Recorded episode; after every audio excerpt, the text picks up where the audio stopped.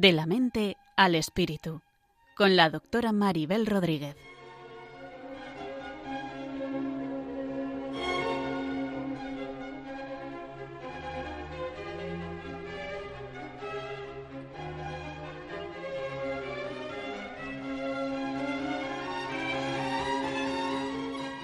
Saludos a todos y bienvenidos a un nuevo programa de la mente al espíritu. Un programa que pretende tender puentes desde la psicología y la psiquiatría a la espiritualidad y a la religión para llegar a tener una visión del ser humano más integrada y más completa. En el programa de hoy hablaremos sobre el narcisismo en el ámbito espiritual y sobre las formas que puede tomar este narcisismo, pues algunas personas ya me han pedido hace tiempo hablar de narcisismo espiritual y de los tipos que puede tener. De algún modo todos hemos conocido a personas arrogantes y prepotentes que se creen en posesión de la verdad, con ínfulas de superioridad que les llevan a actuar de forma abusiva e injusta con el resto de las personas. Ellos suelen tener, o ellas, estas personas, suelen dejar detrás de sí un reguero de víctimas de otras personas, la palabra personas, perdón, maltratadas que pagan las consecuencias de sus abusos. Cuando esta situación se da en ambientes religiosos o espirituales, nos encontramos con que los daños son mucho más grandes, dado que se atenta contra lo más, contra lo más íntimo y profundo de cada ser humano. De hecho, cada vez se habla más en diferentes ámbitos sobre abusos espirituales o sobre abusos de conciencia, que muchas veces llevan a cabo personas que tienen narcisismo patológico, que a veces son conscientes o a veces no son conscientes de los daños que causan, pero hay que tenerlo en cuenta porque pueden generar muchos perjuicios en ambientes religiosos o en cualquier ambiente, en la familia, en el colegio, en la política, en las universidades, pero hoy nos vamos a centrar sobre todo en el ámbito espiritual. En el programa de hoy conversamos sobre este tema con una colaboradora frecuente del programa, Cristina Velasco, que como sabéis es psicóloga y profesora de la Universidad San Pablo CEU y además es directora del programa de esta emisora Tiempo de Psicología.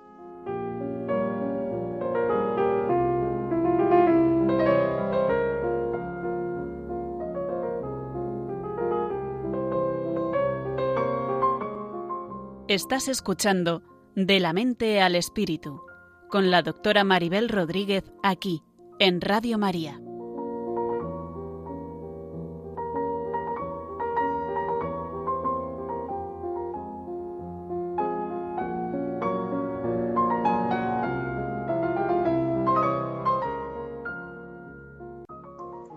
Pues aquí seguimos en De la mente al espíritu. Al habla Maribel Rodríguez, psiquiatra, y hoy estamos en diálogo con Cristina Velasco, psicóloga y profesora de la Universidad San Pablo CEU y, como decía, directora del programa Tiempo de Psicología. Pues bienvenida, Cristina. Muchas gracias por colaborar hoy conmigo. Gracias, Maribel. Gracias a ti. Además, hoy es un día especial para la radio, así que aquí estamos juntas tratando de, de, hablar sobre, sobre este tema eh, tan difícil eh, y a la vez tan extendido, ¿no? decías que, la gente te pedía hablar sobre el narcisismo y, bueno, pues, ¿qué es el narcisismo, Maribel? Pues sí, es importante definirlo antes de entrar en cómo, en qué pasa en la vida espiritual, porque tiene que ver con una forma de funcionar en la vida, es una forma de ser en cuyo extremo encontramos el trastorno narcisista de la personalidad, que sería una forma cristalizada o fija de, como de un complejo de superioridad en donde quien lo padece no se baja del burro, de su ego, o sea, se cree más que nadie, se cree superior y trata a los demás como si fueran gusanos, como si fueran seres muy por debajo de él. Entonces, voy a decir los síntomas principales de lo que sería el extremo, el trastorno narcisista de la personalidad, que quiere decir que cuando ya la persona está muy fijada en esto no sabe funcionar de otro modo. En la vida cotidiana igual hay personas que tienen un poquito de esto, pero no llegan al trastorno. Voy a explicar un poco los síntomas y que para tener ese trastorno hay que tener al menos cinco de los puntos que voy a decir. Si quieres ir comentando alguno, pues pues diciendo, ¿no? Por ejemplo, sentimientos de grandeza y prepotencia, exagerando logros y facultades. Esto supongo que tú también alguna vez lo has visto, ¿no? Mm. Sí, es como esa sensación de una persona que, que además de tener logros, o sea, bueno, puede tener logros, pero también puede inventarse algunos, ¿no? Como exagerarlos o como estar excesivamente, pues eso, ¿no? Hablando de, él mismo, de su sentimiento, como de lo importante que es, ¿no? Sí, cuando decimos, esta persona es un poco prepotente, ¿no? Pues ahí, ahí. Aquí llevado al extremo, ¿no? A más. Claro. Además, ya tuvimos un programa de narcisismo que pueden buscarlo en el podcast, donde nos hemos extendido más sobre el trastorno en sí, pero bueno, repasamos un poquito estos síntomas que insisto, que si nos ha salido un día uno no es que tengamos el trastorno, porque hay gente que lee esto y dice, pues yo lo tengo, bueno, tienes cinco cosas, lo haces siempre. No, o sea, que, el ego humano le puede caer a cualquiera encima, pero siempre estar en este modo, como tú dices, de esta, forma prepotente, pues mm, suele ser repetitiva cuando hay el trastorno. También se creen especiales o únicos, necesitan admiración de forma excesiva, porque en el fondo su autoestima es frágil, están inseguros son hipersensibles a la crítica y suelen tener vergüenza. Es curioso que cuando hacen algo mal no sienten culpa, sienten vergüenza.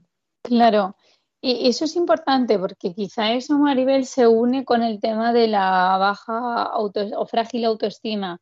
A lo mejor aparentemente, creo que en aquel programa también lo comentamos, ¿no? Pero siempre viene bien a lo mejor recordarlo. Aparentemente pueden parecer personas como muy seguras de sí mismas, que hacen las cosas con mucha firmeza, pero luego, sin embargo, pues tienen como un sentimiento interior de, inferioridad, ¿no? O de baja autoestima. Pues sí, y no lo parece, ¿no? Eso de dime de qué presumes y te diré de qué careces, ¿no? Exacto. Y, la vergüenza también es, es, verdad, es una emoción, eh, bueno, que en lugar de sentir, claro, la culpa lo que hace es como que nos moviliza a, a querer cambiar algo, ¿no? Cuando nos sentimos culpables pues decimos, oye, lo hemos hecho mal, nos arrepentimos y al menos mm, tenemos propósito de cambiarlo. Pero claro, si siento vergüenza. Claro, y lo hacemos por los demás. El narcisista quiere cambiar para quedar bien, no le importa haber quedado mal por el otro, le importa por la imagen que tienen los demás de sí mismo. Entonces, eso es. El, si hace un cambio es por como maquillar su imagen, no porque tenga empatía. Otro, otro síntoma es falta de empatía. A veces los que son más encubiertos, más disimulados, les pillas porque les importa qué vas a pensar tú de ellos, pero tú no les importas. O sea, no, no les importan tus problemas, excepto que quieran, quieran quedar bien, salir en una foto ayudando a alguien, pero no tienen empatía. A veces por ahí nos damos cuenta. Es decir, no les importa cómo se sienten los demás ni los problemas de los demás. Y también eso se une a que, explotan a otros, aprovechan de los demás. Se dice que son interpersonalmente explotadores. O sea, es como una persona que, claro, que no te quiere de verdad, sino que te quiere en la medida en la que le aportas algo, ¿no? Como una relación muy interesada, muy, eh, bueno, como muy desigual, por así decirlo. Sí, eres un objeto. Para este tipo de personalidades, eres un objeto para satisfacerles. No cuenta quién eres tú. Entonces, en el fondo, no te quieren, te usan. Claro, claro, claro. Es importante tenerlo en cuenta. También les preocupan las fantasías de éxito ilimitado, poder, brillantez, belleza o amor imaginarios. Yo recuerdo uno que decía que su objetivo en la vida era ser famoso ya. Dice, bueno, pero famoso para algo, para aportar algo. No, ser más que nadie, ¿no? Y, sí. Sí, a lo mejor mm, son personas que fantasean con esto también como desde muy pequeñas, ¿no? Desde muy jóvenes, no sé, como con este perfil, ¿no? De, Sí, de un éxito, pues eso, ser famosa, pero a lo mejor sin una finalidad eh, buena, ¿no? O adecuada, sino por el mero éxito, el reconocimiento. Sí, sí, sí, ser ellos divinos de la muerte, no nadie más que ellos, ¿no? Luego tienen como un sentimiento de privilegio, como que donde vayan tienen que tratarles de manera especial, buscan un trato de favor, como que tienen que ser el centro de todo, ¿no? Y eso también les hace bastante pesados, ¿no? Claro. Lo que va unido a que son presumidos, egoístas, pues también va, está en relación con, lo que estamos diciendo. Mm. Y suelen ser muy envidiosos. Y luego, como ellos son envidiosos, creen que los demás les envidian a, él, a ellos. Eso también es importante, ¿no? Porque llama la atención que ellos digan que son tan maravillosos, pero tengan tanta envidia de los demás. Y son tan maravillosos, ¿qué es lo que envidian? ¿no? Claro. Claro, ahí debajo se esconde, pues ese, en el fondo, que a lo mejor no están tan seguros de sí mismos, ¿no? Como, como aparentan, ¿no? Eh, y también el ser, eh, ser egoísta, pues al final también es otro síntoma. ¿Por qué? Porque eh, se nota que son personas, pues eso, que actúan por ellos mismos y solo para ellos mismos, ¿no? Exacto. Las otras, las otras, los otros síntomas también que has descrito, Maribel. Sí, y además yo recuerdo hace poco una entrevista que hacían a una persona con estas características que ya decía que ya envidia el ver algo que otro que ya no tiene, o sea, que ve que los demás tienen una plenitud o tienen algo que no tiene porque ya esa persona está desconectada de sí. Entonces, a quienes viven con libertad, con espontaneidad, simplemente tienen amigos sin tener que hacer un show como hacen ellos, porque ellos tienen que seducir, no confían en, que puedan ser amados. O sea, en el fondo están muy heridos, también lo digo para mirar desde una cierta empatía, aunque hay que tener cuidado con ellos, ¿no? Y, que también otro síntoma más, el último que digo, es que son arrogantes o soberbios, pero es como tapando ese vacío de ser, ese vacío de, estar en, su verdadero ser. Están como perdidos generando una, especie de película de lo que ellos son, donde ellos son los mejores, los protagonistas, los más estupendos y, claro, se les se vuelven muy pesados. Claro. Em, y estos serían como los puntos del trastorno narcisista como para diagnosticarlo, ¿no, Maribel, por así decirlo? Sí, aunque siempre es un profesional quien lo, lo tiene que diagnosticar, mm. en caso de que tengamos dudas, pero para que tratemos de identificar que si alguien tiene muchos de estos comportamientos, que podría ser narcisista mm. y que, o sea, ya hablaremos un poco de, de intentar protegernos de ellos, ¿no? Claro. Y luego, eh, ¿hay alguna forma de narcisismo mm, diferente, ¿no? Por lo que nos has dicho pues, justo en la introducción del programa, que íbamos a hablar de narcisismo espiritual. Eh, ¿Hay alguna forma más eh, diferente? Sí, dentro de, lo que son los trastornos, ahora pasaremos a hablar un poquito más adelante del espiritual. O sea, dentro del trastorno narcisista hay una forma extrema, que ya son los malos malísimos, porque aparte de tener todos estos síntomas, mm, experimentan lo que se llama una perversión moral, te quieren hacer pasar por bien lo que está mal, o sea, abusan de ti, se aprovechan de ti o, tienen una conducta de robo, de abuso sexual, de mm, dominio, de abuso de poder y te lo venden como que eso está bien, eso es la perversión moral de este tipo de individuos y, disfrutan degradando al otro, o sea, disfrutan humillando a los demás para sentirse poderosos, a la vez son muy seductores, pueden parecer personas maravillosas, incluso demasiado maravillosas. Si vemos a alguien que es demasiado perfecto y maravilloso, cuidado. O sea, puede, igual lo es, pero igual te están vendiendo la moto. Y siempre que tienen un conflicto con alguien, la culpa es de los demás. Ellos nunca tienen la culpa de nada y los demás pues solo son mm, cosas, cosas y tienden a ser más agresivos que los otros de los que hablaba e incluso al sadismo, tienen placer cuando te provocan daño y ahí también se ve la perversión moral porque te provocan un daño, te agreden y si tú te sientes mal, encima te dicen que tú estás mal de la cabeza, que eres demasiado sensible, que, que no les entiendes porque ellos están por encima del bien y del mal. Y bueno, pues imagínate esto en ambientes espirituales o religiosos, es Claro. Y, eso además, claro, Maribel, provoca un daño, eh, bueno, un daño en la persona que lo, que lo experimenta, la persona que tiene enfrente, ¿qué, ¿qué daños producen a los demás? Pues los daños pueden llegar a ser muy graves. Yo me he ido dando cuenta de este fenómeno en la medida que he ido tratando a personas en la consulta a veces muy destruidas, a veces muy con trastornos mentales serios como estrés postraumático muy, muy intenso que se tarda años en recuperar. Y, de ahí que escribiera el libro que, he hecho sobre más allá del narcisismo espiritual con la idea de alertar, de prevenir, de que las personas se den cuenta y por eso quiero hablar de ello. También está en este programa porque me lo han pedido en cuanto a profundizar un poquito más, pero esos daños eh, pasan desde el maltrato psicológico, a veces sutil, sutil no quiere decir que no sea grave, o sea, es que te, maltrata y parece que encima la culpa es tuya, o sea, si ellos mm, te exigen más de la cuenta, tú no llegas, lo que te dicen es que eres una inútil y te crees que eres una inútil y vez te empequeñeces más. Eso es un maltrato sutil. O sea, no directamente te insultan o, te destruyen de las formas que igual vemos en las películas, no sé, te estafan, porque también puede ser, sino que a veces lo que hacen es minar tu autoestima, tu yo, para manipularte. Ya he dicho, como siempre, culpan al otro. Entonces, cuando te acabas sintiendo culpable porque te exigen demasiado, al final cada vez te enganchan más porque intentas hacer las cosas mejor para que te acepten, sobre todo si hay una relación cercana y, más igual en ambientes religiosos que hay mucha cercanía y, también ese deseo de, servir a Dios. ¿no? Entonces, eh, como te toque un líder así o caigas en una secta, que es donde suelen estar, pues también es terrible. Los sectarismos son otros de los daños que generan este tipo de, individuos.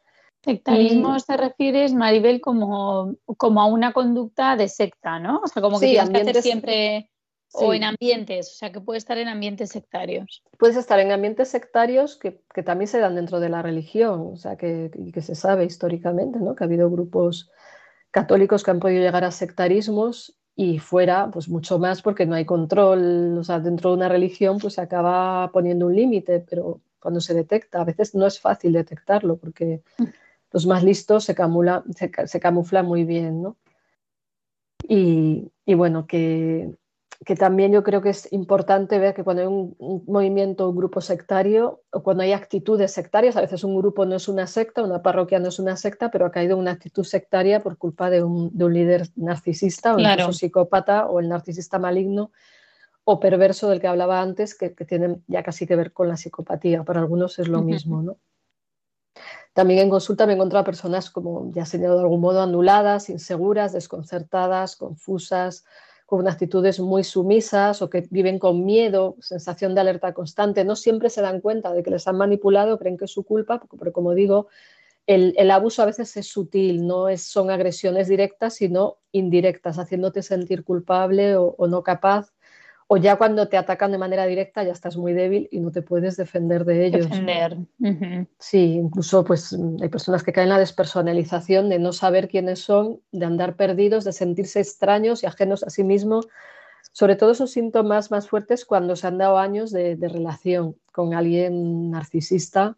Claro. Y, el caso más grave, estrés postraumático, es a veces muy grave y hay personas que se llegan a suicidar en las relaciones con este tipo de, de individuos porque tienen una alta destructividad, sobre todo los perversos que utilizan ese vínculo familiar, profesional, amoroso, religioso para someter al otro sin tenerles en cuenta y, machacándoles, haciéndoles sentir encima culpables a los demás. O sea, tú imagínate a alguien que te está haciendo daño y encima siempre sientes que la culpa es tuya, ¿no? Me decía a mí, uno así decía, es que la que tiene un problema es mi mujer, porque yo le digo, no sé, no sé qué barbaridades me decía, y, es que encima va y llora, no hay quien la aguante llorando, ¿puedes hacer algo para que no llore? Y la estaba maltratando de maneras mm, psicológicas muy enrevesadas, ¿no? generándole mucha inseguridad. Entonces, eh, no sé, qué o, la manera sutil en, ambientes más religiosos es hacer sentir a alguien culpable porque no trabaja 14 horas al día, porque esa es la entrega, es el sacrificio,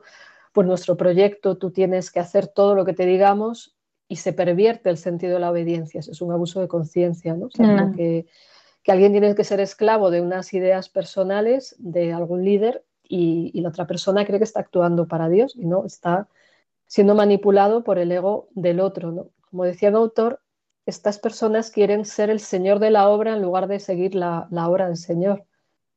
Ellos quieren ser el, centro, no, no, no, siguen a Dios en realidad. Sí, no hay una actitud en ellos de servicio, ¿no? Sino que es más bien como que todos me sirvan, ¿no? Exacto. Y como su proyecto, algunos se lo creen, algunos creen que su mm. proyecto es divino, inspirado por Dios, o sea, esos ya son, o sea, habrá casos que sí, pero que es bueno, son buenos, ¿no? Pero que hay algunos que, se, llaman santos a sí mismos y, ala, seguidme todos y, les lleva, lleva a los demás al abismo y lleva a situaciones terribles. Y Maribel, creo que en aquel programa ya lo comentábamos también, pero ¿puede haber algo de narcisismo en cualquier persona? Sí, a ver, en, todo ser humano puede haber momentos de soberbia, momentos de cabezonería egocéntrica, actitudes egoístas. Hasta Santa Teresa de Jesús habla de, que hasta el santo más santo puede tener la tentación de la soberbia. Entonces, yo eso le llamo la parcela narcisista, es decir, que todos podemos tener un trocito de narcisismo, a veces se, dice de ego, que bueno, es lo que clásicamente se llama la soberbia, que es un, pecado capital y está en la naturaleza humana, pero fíjate que se dice que es el origen de, todos los pecados, ¿no? Esa soberbia mm. y esa pretensión de ser más que Dios. Entonces, en todo ser humano hay un trocito. Algunos tienen una parcelita, pero el problema es que otros tienen un latifundio, es decir, están llenos. Eso sería el trastorno, ¿no? Pero que, haya algún momento una actitud narcisista es humano. Lo que pasa es que el que no es narcisista se acaba sintiendo mal, se siente culpable, no, no, no avergonzado y quiere rectificar. Y a veces lo malo es que lo hacemos sin darnos cuenta. Y ahí los demás es cuando nos lo pueden decir, ¿no? Oye, que te has pasado de, de, cabezota o de egoísta o de soberbia. Y reconocer em, que en cierto modo puedes haberte equivocado, ¿no? Porque una persona narcisista siempre le va a costar mucho eh, hacer ese análisis, ¿no? O ese examen de conciencia, decir, oye, mira, pues sí, quizá te he hecho daño, perdóname, discúlpame. Eh". Pues nos encontramos con, bueno, con que puede haber ese narcisismo en cualquiera de nosotros, pero, pero también a lo mejor ser consciente de ello, ¿no? claro, y cuando somos conscientes ya no somos tan narcisistas. Ya. Porque a veces a mí hay quien me dice, oh, he descubierto que soy narcisista porque he hecho tal y cual he sido egoísta, digo, a ver si lo ves, no eres tanto, tienes ah. algo de esto, pero el reconocerlo es el principio de la cura. Y el mejor antídoto es la humildad, como clásicamente se decía, contra la soberbia humildad. ¿no? Y, hablando de humildad, voy a aprovechar para, para que pongamos una, una canción que, que, habla sobre la humildad de Felipe Gómez, porque o sea, tiene ahí una serie de ideas que yo creo que son el antídoto al narcisismo. Voy a decir alguna frase como dice, no te sientas importante, todos valemos lo mismo ante los ojos de Dios y cuando se acaba la vida igual morimos los dos. Entonces, bueno, que son cosas como muy elementales, pero yo creo que puede servir para parar un momento, en lugar de fijarnos en el narcisismo, porque igual hay, puede haber oyentes que digan, vaya, pues soy narcisista, tal y cual, Vamos a focalizarnos un momento en la humildad, es decir, eso que, también Santa Teresa describe como andar en verdad, no estar machacándose, porque quien llama humildad a, la humillación, ¿no? Entonces, vamos a escuchar esta canción sobre la humildad y, y, ahora seguimos, como he dicho, de Felipe Gómez. Ten cuidado cuando hablas, cuidado de lo que dices. Dime qué es más importante el árbol o sus raíces. No te sientas más que nadie, por alto que sea tu rango, pues las flores más hermosas siempre nacen en el fango. Todos valemos lo mismo ante los ojos de Dios cuando se acabe la vida, igual morimos los dos, morimos los dos.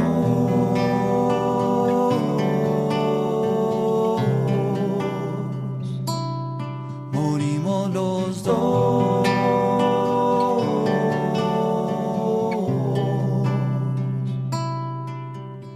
Si te invitan a la mesa, te sientas importante. Recuerda que quien te sirve siempre debe ir adelante ante los ojos de Dios, pues Él lee corazones, al humilde lo escogió por estas buenas razones todos valemos lo mismo ante los ojos de Dios. Cuando se acabe la vida, igual morimos los dos, morimos los dos.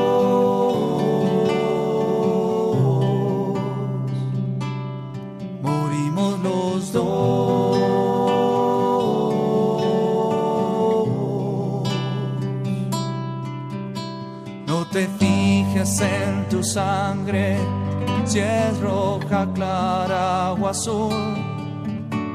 Mira tú el dolor del alma de aquel que sigue a Jesús, que es más fuerte o importante, obrero o el arquitecto, quien dejó sudor y sangre en lugar del intelecto.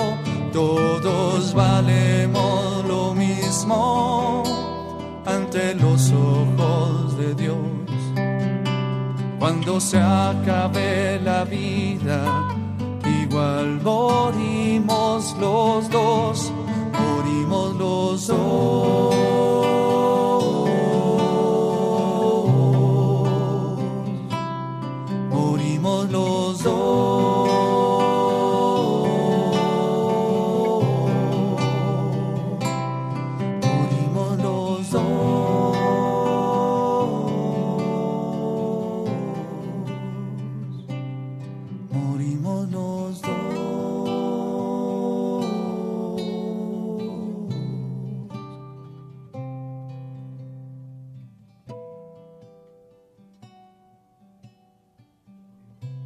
Pues aquí seguimos en De la mente al espíritu. Al habla Maribel Rodríguez, psiquiatra, y hoy estamos en diálogo con Cristina Velasco hablando sobre narcisismo y narcisismo espiritual. Pues de la canción que acabamos de escuchar, yo creo que sobre todo lo que estaba diciendo, pararnos a, a mirar en la humildad, que es la verdad de lo que somos, personas con luces, con sombras, no creemos más que nadie. Y otra frase de la canción que quiero rescatar, que es cuando dice que las flores más hermosas siempre nacen en el fango. Y vuelvo a la idea que he dicho antes, todos valemos lo mismo ante los ojos de Dios. Ser más listo, ser más tonto no te hace más ni te hace menos. No, no sé si de estas ideas tú quieres comentar algo. Sí, no, yo creo que ahí hay una, bueno, aparte que la canción pues, eh, es muy bonita, ¿no? Pues yo creo que también hay una idea de fondo, pues, de, cómo la humildad es un camino que te puede ayudar, pues, al narcisismo, pero también a veces a la inseguridad, ¿no? A, la falta de autoestima, a esas comparaciones a veces que nos hacemos con los demás, que decimos, o impacientes, ¿no? Que ves que se están comparando continuamente y dices, pues ya, ¿no? O que somos iguales que con nuestras virtudes y nuestros defectos, pero, pero bueno, hay que aceptar que cada uno tenemos también nuestras diferencias. Claro, y además que muchas veces digo, mira, una cosa es que compares una capacidad. Se me dan mejor las matemáticas que a ti o se me dan peor, pero eso no es lo que tú eres.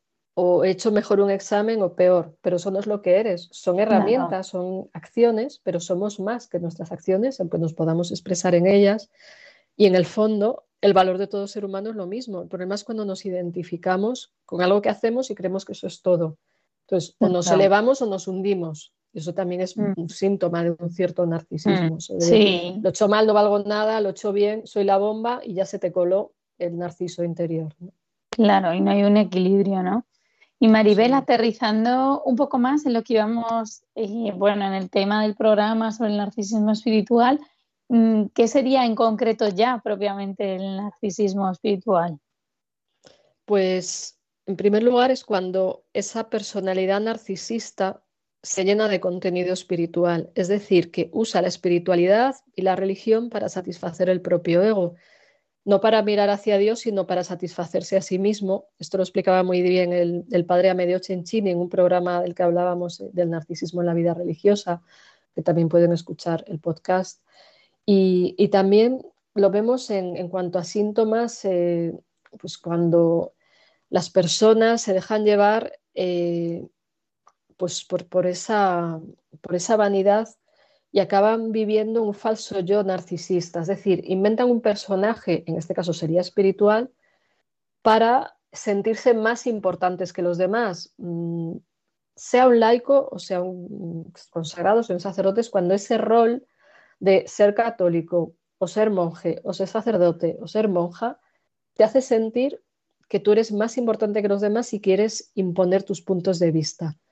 Uh -huh. Voy a algunos síntomas de, de, un autor que en 2003 describía los síntomas. Decía, en el fondo hay un frágil sentido de poder personal y de amor propio. Eh, creo que lo ha dicho el autor, ¿no? Jorge Ferrer.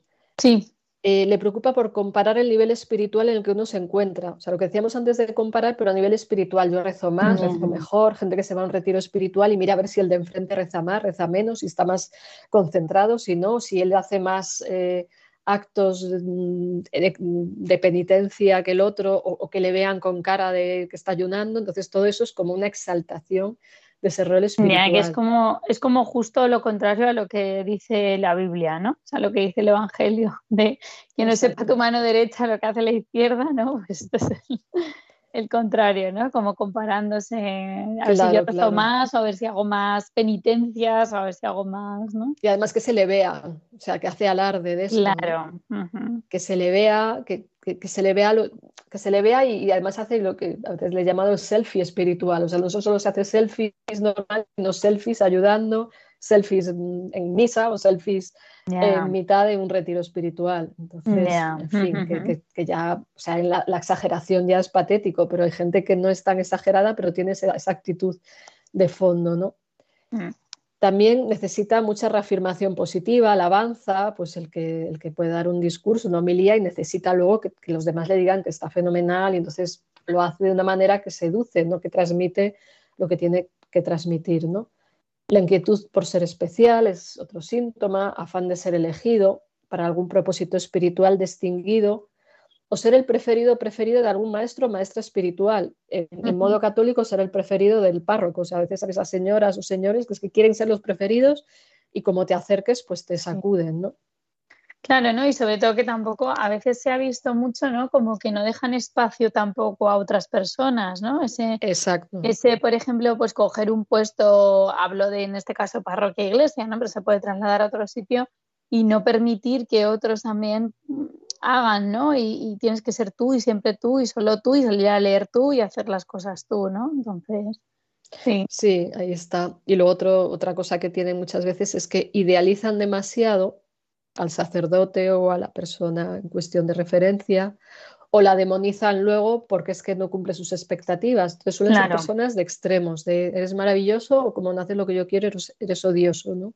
Entonces también ahí lo vemos también les puede costar mucho trabajar con figuras de autoridad a los narcisistas. Mm. Y yendo al último síntoma de, que dice Jorge Ferrer, también son muy susceptibles o tienen una postura defensiva contra cualquier tipo de crítica. A veces les pillamos ahí, pueden parecer maravillosos, pero como un día les hagas una crítica mínima, o sea, es que o sea, los más listos igual mm, te la guardan y te la sueltan tres meses después y entre medias te hacen tratamiento pasivo, de ignorarte, de hablarte menos, de tener una actitud. Porque normalmente, Maribel, al ser tan esa postura defensiva a la crítica, ¿ellos responden o se quedarían como callados? Y pasivos. Pueden quedarse callados y se la guardan desde el resentimiento y cuando puedan alguna pullita o algún desplante te cae, o bien se enfadan, o sea, o sea, hay una ira de fondo cuando les criticas, pero pueden sacarla hacia afuera o guardársela para luego algún día hacerte alguna. Pues serían igual los más sutiles o más encubiertos, se llaman. Y bueno, en general, esto yo, lo explicaba ahí un poquito más a fondo en el libro Más allá del narcisismo espiritual, que lo digo por si alguien quiere profundizar, aquí no nos da tiempo, que o sea, decía otros puntos que eran, por ejemplo, pues cuando se usa la espiritualidad fundamentalmente para satisfacer deseos personales, es decir, no, no eres religioso o espiritual por Dios, sino para que Dios sea como tu madrina, o sea, para que, solamente estar bien tú y no te importe nadie. Eso es un punto. Eh, también cuando es para llamar la atención de los demás, lo que hemos explicado antes, o se predica con que uno está más iluminado, uno es más santo, uno está más avanzado. Entonces, las personas que presumen de santas o incluso rizar el rizo es presumir de humildad. No sé si alguna vez lo has visto, pero hay personas que, que te hacen un alarde de cuán humildes son. Entonces eso es lo contrario. ¿no? Claro, sí, puede ser como una falsa humildad, ¿no? Te disfrazan ahí de lo, de lo buenos que son, ¿no? De lo que, de lo que, de lo que han profundizado en la vida espiritual o de lo que han recibido y, y en el fondo están como enmascarando todo eso, ¿no? Claro, no, y más eso que te dicen, no, yo no soy nada, no valgo nada, todos los demás están primero, eh, yo soy el último y soy un miserable, pero dices, a ver, ya puedes decirlo, porque quien está ahí se, se ha metido un personaje, ¿no? Y, como decía antes del narcisismo, pues el narcisista se fabrica un personaje, un falso yo, para gustar a los demás, pero aquí el personaje sería un personaje espiritual. O sea, vas de muy santa o vas de muy especial o vas de muy eh, generosa o vas muy de lo que sea, pero estás como siempre en un modo que no es auténtico Incluso hay quienes van predicando amor y compasión, pero luego no responden, no tienen empatía. O sea, yo conozco a personas que pueden dar unos discursos impresionantes sobre el amor y la caridad y no te dan ni la hora, o sea, que no te hacen. No, están muy ocupados con su camino espiritual, no les hagas perder el tiempo, ¿no? Como te cuentan algunos de sus ex seguidores o seguidores que están ahí que no entienden nada, ¿no? Y luego también quienes quieren imponer o mm, quienes están solo pendientes de seducir. Para mí el resumen de esto del narcisismo espiritual está en San Agustín, cuando dice que Dios no encuentra sitio en nosotros para derramar su amor porque estamos llenos de nosotros mismos. Es decir, puro ego, ¿no? claro. Yo creo que... En ese sentido, el, el, narcisismo espiritual, Maribel, cuando tú lo describes en el libro, ha sido un poco también fuente de tu experiencia de encontrar personas con este perfil o personas que han necesitado también ayuda, entiendo, ¿no? Las dos cosas, o sea, yo me he encontrado, yo antes no era tan consciente, aunque he estudiado psiquiatría, pues, o sea, es un tema al que no le prestaba mucha atención, pero me encontré con alguna persona que había sufrido algún tipo de abuso de conciencia espiritual, tanto por vamos a decir, grupos espirituales, nueva era, donde pues esto abunda porque es una espiritualidad a la carta, entonces ahí es más fácil caer en ese ego espiritual, entonces no sé, vas a, conoces a una persona que dice que es maestra de yoga o de, de meditación y le ves afirmando que el ego no existe, eh, imponiendo sus ideas a los demás. Digo, claro, que no exista el ego de otros, pero que sí exista el suyo, porque les ves sea, esto lo he visto en alguna charla, en algún congreso, esto del ego no existe, pero mm, otro le dice, pero ¿cómo que no existe? No existe, lo he dicho yo. Y entonces, claro. qué paradoja, ¿no? Empiezas a ver este tipo de paradojas. Y luego en ambientes religiosos, lamentablemente, a veces también lo he encontrado porque he atendido a personas que los han, los han sufrido o los he visto en sus actitudes. un poco entre lo que yo he visto y lo que me cuentan los demás, pues te acabas dando cuenta y, entonces es un fenómeno que te empieza a llamar la atención porque dices, ¿cómo puede ser personas que predican la compasión, la caridad, el amor, eh, el amor de Dios y de repente mm, pues, o, tienen un, club de fans sectario o, vas recibiendo víctimas muy perjudicadas en consulta. No sé si tú has visto casos, pero mm. yo es que he acabado viendo unos cuantos y por eso me ha interesado hacer lo mm. posible por sensibilizar sobre este tema. Sí, sí, desde luego, sobre todo porque eh, al final tiene unas consecuencias para esa persona que lo padece que le llevan también pues a toda esa inseguridad, incertidumbre, la sensación como me he equivocado, he perdido el tiempo, ¿no? O sea, yo algún caso que he podido ver, no soy tan especialista, pero sí más, pues a veces en la obligatoriedad de, por ejemplo, una vocación religiosa o de, por ejemplo, ¿no? Pues estar a lo mejor haciendo cosas que, con las que, bueno, pues no ves que tengas que hacer en un momento determinado, ¿no? Pues igual sí que pueden estar guiadas o dirigidas por un narcisista eh, espiritual, ¿no? Sí, sí, además creo que lo importa es que la gente se sienta bien con él, no que la gente encuentre a Dios, ¿no? O sea, buscar seguidores que se queden en mm. ellos. O sea, alguien decía que, que la labor de un guía es como el dedo que señala la luna y ellos quieren ser la luna, o sea, no, no que miren más, más allá, sino que ser ellos el centro, ¿no? Y, mm. y, bueno, yo creo que por eso es importante sensibilizar y por eso pues he escrito sobre ello y ya llevo, llevamos ya creo que tres programas sobre el narcisismo, porque ayuda, o sea, la gente me dice que le ayuda, quieren que, que siga hablando de esto porque te vas dando cuenta, ¿no? Y, y también como no queda mucho tiempo, sí me gustaría hablar de los tipos de narcisistas espirituales, porque en general hemos identificado el narcisismo con el, que es el grandioso, presumido, prepotente, inflado, pagado de sí mismo, pero hay algunos más sutiles que, en el ámbito religioso conviene identificar y que pueden llegar a ser mm, como muy disimulados. Por ejemplo, los narcisistas salvadores, que son los que van de, que ellos ayudan a todos, de que son muy solidarios y, que enseguida tienen que salir en la foto, mm, digamos, mostrando lo que decía antes del selfie espiritual, que se vea que yo doy una limosna al que está en la puerta de la iglesia, que yo he dado un donativo a no sé quién, que enseguida voy a ayudar a resolver la vida de otros, pero cuando de verdad alguien les dice, oye, me encuentro mal, no tengo tiempo, que me voy a mi grupo de ayuda, no sé qué. Pues no están conectados con la realidad, están como en el personaje superhéroe, ¿no? Y estos muchas veces no, se les ve. Yo creo que también eso está muy bien cuando dices lo del selfie, ¿no? Porque también quizá todo ese uso que hacemos de redes sociales o de o de, bueno, o sea, no porque critiquen si las redes sociales, pero que igual también colaboran a eso, ¿no? A verte muy bien en el cartel, muy guapo y muy bonito, voy a predicar sobre la caridad, pero luego no tengo caridad con el que tengo al lado, ¿no? Eso es. Sí, sí. La eh, persona que se va a una ONG pero no ayuda a nadie en su familia. En su familia. Ese sería el narcisista salvador, ¿no? Sí, sí. O sea, que está como en ese papel, ¿no? Claro. ¿Qué más tipos hay, Maribel? Ay, y bueno, de este solo decir que inicialmente te, te, bombardean de amor y dicen que te arreglan la vida, entonces por ahí te enganchan, ¿no? Ah, por eso es el salvador del mundo, salvador sí, del mundo. Sí, sí, son hiperamorosos para empezar, pero luego les da igual, o sea, lo que quieren es hacerse el selfie espiritual.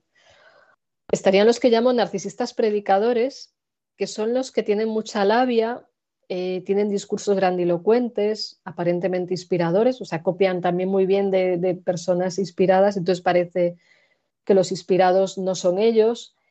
Y, de entrada te quedas como enganchado al discurso, pero en el fondo no es como que no te lleva a ningún lugar, o sea, te quedas enganchado en ellos, lo que decía antes, de que ellos mm, son como el dedo, ¿no? Y, y, sus sermones incluso a veces tienen más éxito porque han aprendido muy bien a actuar, pero, pero luego les ves que realmente no, no cumplen lo que dicen. O sea, pues eso, grandes homilías, grandes discursos, pero nuevamente su vida no se corresponde con sus palabras. La incoherencia es un síntoma estrella de todo esto. ¿no? Otros, o sea, voy diciendo y, tú comenta lo que, lo que consideres, los narcisistas sacrificados. Estos también cuesta, o sea, porque los que tienen labia y te meten un rollo les puedes pillar antes, pero los sacrificados, los que viven en una aparente abnegación, entregan las tareas, son muy mártires, mm, siempre pueden ir unidas al Salvador, pero aquí van con cara de esfuerzo, de martirio, reprochan a otros que no se sacrifiquen tanto como ellos y quieren imponer a los demás que sean iguales y, también esclavizan a otros para que sigan su causa. Entonces, yo creo que estos también cuesta imaginarse que son que son narcisistas, ¿no? Pero la cara Yo creo que cuesta, sí. sí, o sea, hay algunos que, estás nombrando que, cuesta ponerles, sí, cuesta ponerles cara, ¿no? O sea, cómo identificar, porque aparentemente puede parecer que están haciendo una obra buena. Claro, pero les pillamos porque están siempre como un piñón fijo y no salen de ese rol, o sea, como que exageran. O sea, esto sea, que está bien sacrificarse, ayudar a otros, dar un buen discurso, pero los que solo hacen eso y ves que al final es para ellos, que no hay empatía y que hay una incongruencia y que siempre hacen lo mismo, o sea, a todo el mundo le dicen lo maravilloso que es, o a todo el mundo le dicen, no sé, o, sus discursos son los mismos al final porque no hay profundidad, no se adapta al contexto. Entonces, pensemos todo esto en modo exagerado, ¿no? Ahí es donde nos damos cuenta de decir, pues este siempre hace lo mismo, ¿no? Otro que es más fácil pillar es el tipo de narcisistas seductores que van muy bien arregladitos, vestiditos, muy guapos, que te están diciendo siempre que eres maravilloso, que ellos quieren que tú les digas que es maravilloso. Y, bueno, en este sentido recuerdo un documental que está en Netflix que se titula The Holy Hell, sobre una secta donde el líder solamente toleraba gente joven y guapa en su grupo y, de hecho les inducía a hacerse cirugías estéticas a los, a los seguidores para ver si luego se la podía hacer él si quedaban bien. Wow. Entonces ese es seductor, ¿no? Todo guapito, todo puesto, todo repeinadito, que igual en ámbitos mm, religiosos es más raro, pero bueno, también podemos tener el tipo de, persona que es super, va de súper espiritual pero como me decía alguien, dices que yo tengo un tipo de ropa de retiros para que vean que humilde soy y que vean que, pero que, que, vaya de marca, ¿no? Entonces eso pues llamaba la atención, ¿no?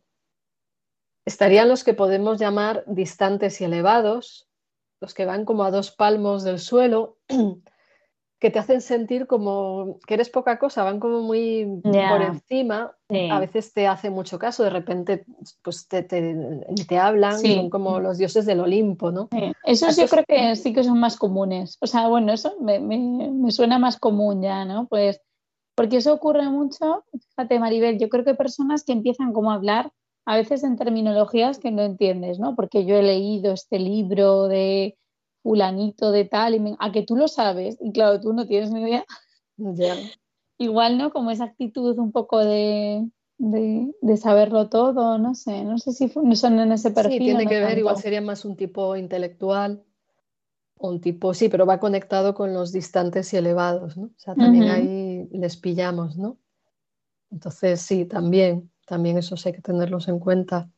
Y si te parece, introducimos ahora la cuña del, Muy bien. Mariaton para que luego nos dé tiempo mm. por el tema de la campaña de, ayuda a Radio María, que tú nos ibas a explicar un poquito. Sí, bueno, eh, a nuestros oyentes les explicamos, aunque muchos seguro que ya pues, han estado esta semana eh, conectados, que una vez al año en Radio María se hace una campaña especial en el mes de mayo pues para recaudar eh, fondos, porque saben que pues Radio María se sostiene a través exclusivamente de los donativos de las personas eh, y de voluntarios, ¿no? como nosotras aquí o como miles de, bueno, de voluntarios que están detrás también de las ondas haciendo que, esta radio de la Virgen pues llega a muchos lugares del mundo y este año creo que hay tres proyectos que los pueden consultar en la web, eh, pero no obstante escuchamos a, a Yolanda que lo va a explicar muchísimo mejor. Muy bien, pues allá vamos.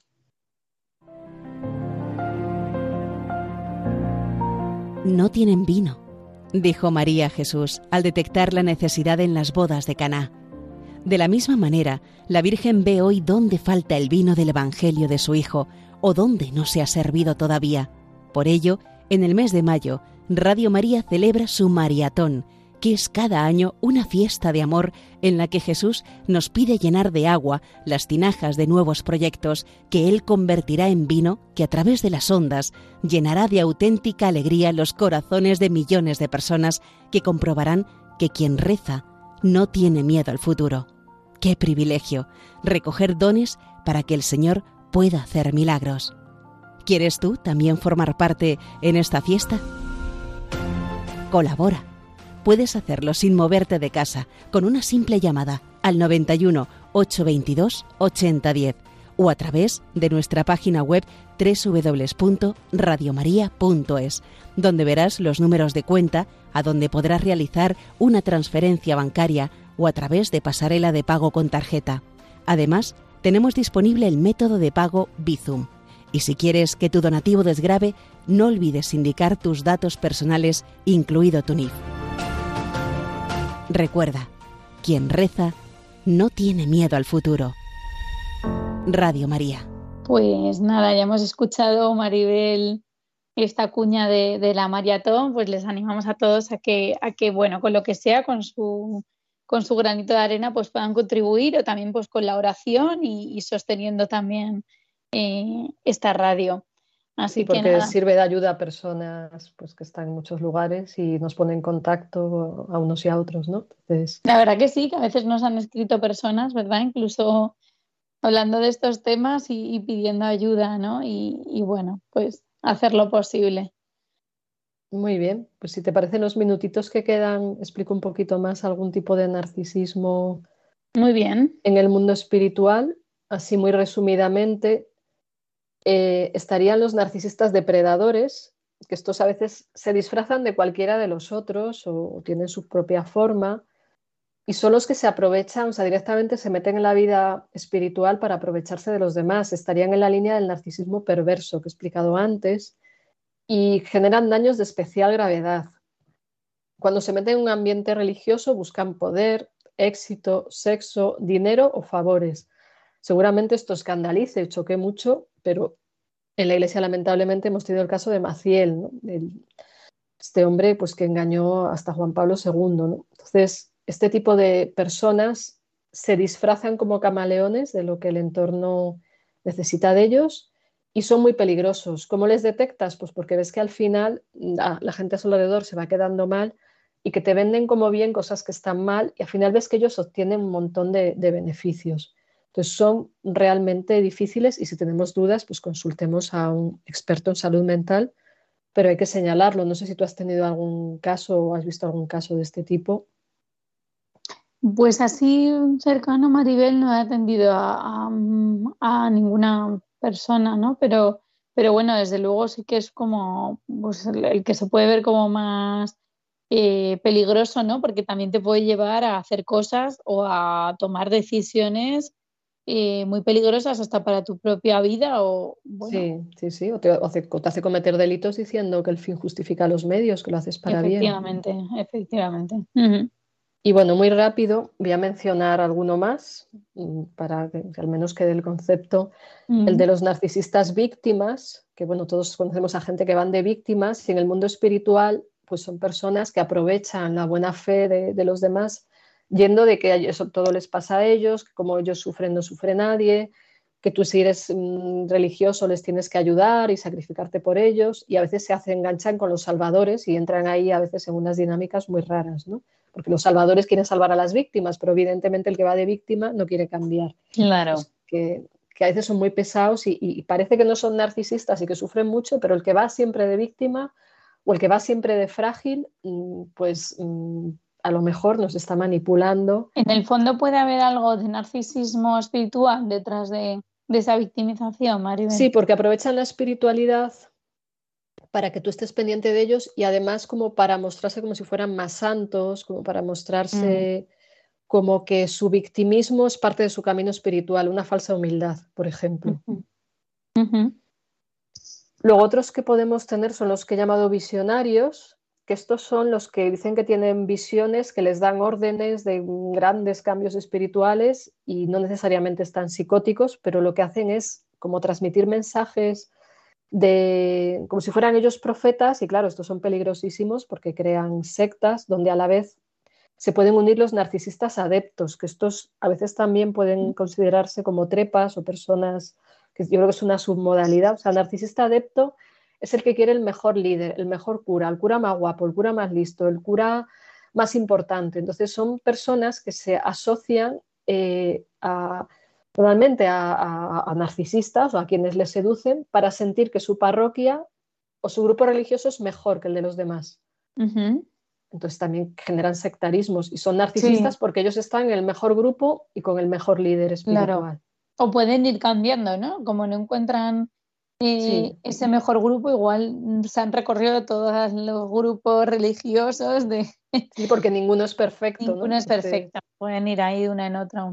Claro, incluso ya para terminar, porque ya se nos va el tiempo, ya hay un tipo de narcisista que llamaría el narcisista santo, que es el que todo el día está citando santos y, mostrándose el mismo como, o sea, te habla de un santo, pero para que veas que santo es él. O sea, no es que citar a los santos esté mal, está fenomenal, pero si tú citas a un santo para después decir que es que tú eres un santo, o que no sé qué hacía tal cosa y por eso tú también la haces y, y no hay otra opción, entonces como digo, todo esto en modo exagerado, o sea, que una persona quiera santificar su vida está bien, pero quien va de algo es que ya no lo es. O sea, si, claro. si una persona exagera esto y va de ser demasiado santo, pues puede ser, puede ser, o sea, aquí habría que consultar con un experto si tenemos dudas, podría haber un narcisismo espiritual o, un exceso de, ego o, que se le ha ido la cabeza también a esta mm. persona. ¿no?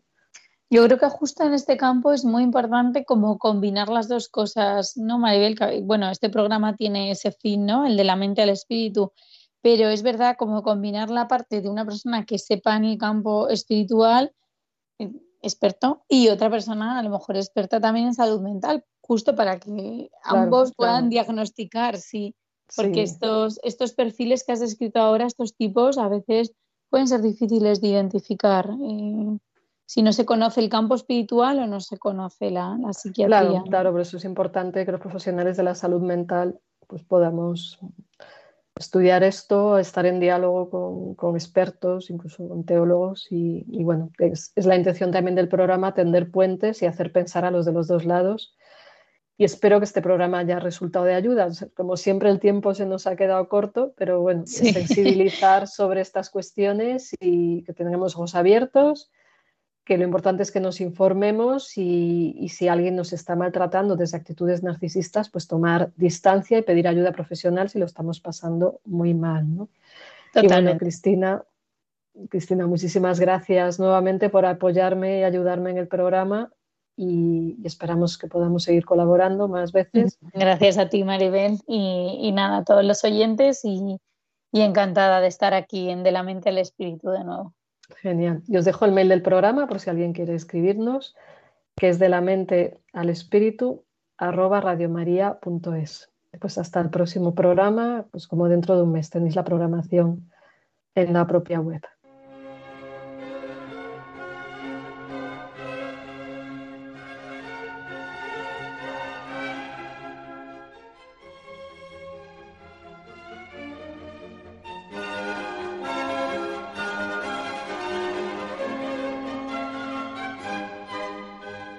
De la mente al espíritu, con la doctora Maribel Rodríguez.